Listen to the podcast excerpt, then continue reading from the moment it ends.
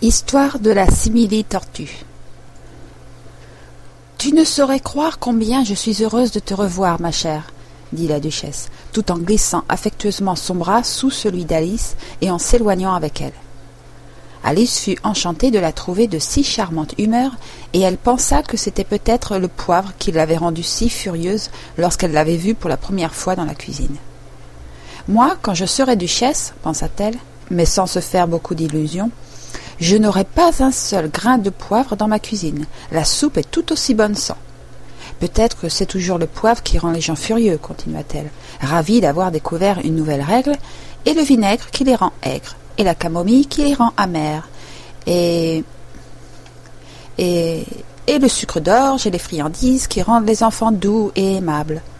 Je voudrais bien que tout le monde sache cela, parce que alors les gens seraient moins avares de sucreries. Ayant complètement oublié l'existence de la duchesse, elle fut un peu saisie en entendant sa voix tout près de son oreille. Ma chère enfant, tu es en train de penser à une chose qui te fait oublier de parler. Pour l'instant, je ne peux pas te dire quelle est la morale à tirer de ce fait, mais je m'en souviendrai dans un instant. Peut-être qu'il n'y a pas de morale à en tirer, risqua Alice. Allons donc, s'exclama la duchesse. On peut tirer une morale de tout, il suffit de la trouver et en disant cela, elle se pressait de plus en plus étroitement contre Alice. Alice n'aimait pas du tout avoir la duchesse si près d'elle. D'abord parce qu'elle était vraiment très laide. Ensuite, parce qu'elle avait exactement la taille qu'il fallait pour pouvoir appuyer son menton sur l'épaule d'Alice. Et c'était un menton désagréablement pointu. Néanmoins, comme elle ne voulait pas être grossière, elle supporta de son mieux ce désagrément. On dirait que la partie marche un peu mieux, fit-elle observer. C'est exact. Et la morale de ce fait est Oh, c'est l'amour, l'amour qui fait tourner la terre. Quelqu'un a dit, murmura Alice, que la terre tournait bien quand chacun s'occupait de ses affaires. Ma foi, cela revient à peu près au même, dit la duchesse en lui enfonçant son petit menton pointu dans l'épaule.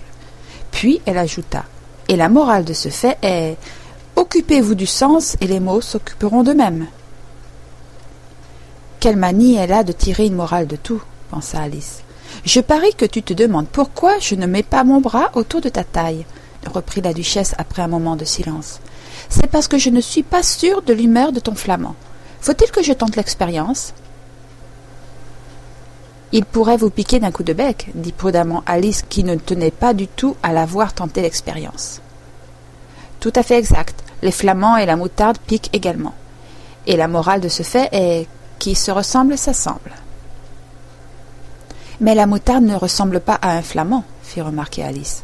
Tu as raison, comme d'habitude. Ce que tu exprimes clairement les choses. Il me semble bien que la moutarde est un minéral, poursuivit Alice. Bien sûr que c'en est un, confirma la duchesse, qui semblait prête à approuver toutes les paroles d'Alice.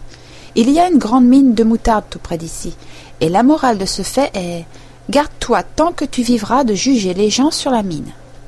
Oh, je sais, s'exclama Alice, qui n'avait pas écouté cette dernière phrase. C'est un végétal. Cela n'en a pas l'air, mais c'en est un tout de même. Je suis entièrement d'accord avec toi, dit la duchesse, et la morale de ce fait est sois ce que tu veux avoir l'air d'être, ou, pour parler plus clairement, ne te crois jamais différent de ce qui aurait pu paraître aux autres que ce que tu étais ou aurais pu être n'était pas différent de ce que tu avais été qui aurait pu leur paraître différent. Je crois, fit observer Alice poliment, que je comprendrais cela beaucoup mieux si je le voyais écrit, mais je crains de ne pas très bien vous suivre quand vous le dites. Ce n'est rien à côté de ce que je pourrais dire si je voulais, répliqua la duchesse d'un ton satisfait. Je vous en prie, ne vous donnez pas la peine d'en dire plus long, déclara Alice. Oh, mais cela ne me donnerait aucune peine, affirma la duchesse. Je te fais cadeau de tout ce que j'ai dit jusqu'à présent. Voilà un cadeau qui ne le coûte pas cher, pensa Alice. Je suis bien contente qu'on ne me donne pas des cadeaux d'anniversaire de ce genre. Mais elle ne se hasarda pas à exprimer cela tout haut. Encore en train de réfléchir? demanda la duchesse en lui enfonçant de nouveau son petit menton pointu dans l'épaule. J'ai bien le droit de réfléchir, répliqua Alice sèchement, car elle commençait à se sentir un peu agacée. À peu près autant que les cochons ont le droit de voler, déclara la duchesse.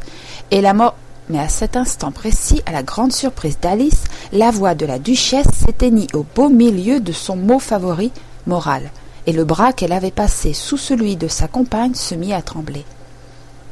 La fillette leva les yeux. Devant elle se dressait la reine, les bras croisés, le visage aussi menaçant qu'un ciel d'orage. Belle journée, Votre Majesté, commença la duchesse d'une voix faible et basse.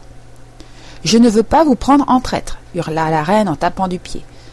Mais je vous avertis d'une chose, ou bien vous vous ôtez de là, ou bien je vous ôte la tête, et cela en un rien de temps. Faites votre choix. La duchesse fit son choix et disparut en un instant. Continuons la partie, dit la reine à Alice, qui, trop effrayée pour pouvoir prononcer un mot, la suivit lentement jusqu'au terrain de croquet. Les autres invités avaient profité de l'absence de la reine pour se reposer à l'ombre. Mais dès qu'ils la virent arriver, ils se hâtèrent de reprendre la partie, tandis que Sa Majesté se contentait de déclarer qu'un moment de retard leur coûterait la vie. Pendant tout le temps que dura la partie, la reine n'arrêta pas de se disputer avec les autres joueurs et de crier Qu'on lui coupe la tête, qu'on lui coupe la tête. Ceux qu'elle condamnait étaient aussitôt arrêtés par les soldats qui, naturellement, devaient cesser d'être des arceaux pour pouvoir procéder aux arrestations. De sorte que, au bout d'une demi-heure environ, il ne restait plus d'arceaux, et que tous les joueurs, sauf le roi, la reine et Alice, étaient arrêtés, attendant l'exécution de la sentence. Alors la reine s'arrêta, toute hors d'haleine, pour demander à Alice. As-tu déjà vu la simili-tortue Non, je ne sais même pas ce qu'est une simili-tortue. C'est ce avec quoi on fait la soupe à la simili-tortue. Je n'en ai jamais vu, ni entendu parler. En ce cas, suis-moi. Elle te racontera son histoire. Tandis qu'elles s'éloignaient ensemble, Alice entendit le roi dire à voix basse à toute la société Je vous fais grâce. Allons, c'est parfait, pensa-t-elle, car le nombre des exécutions ordonnées par la reine l'avait rendue très malheureuse.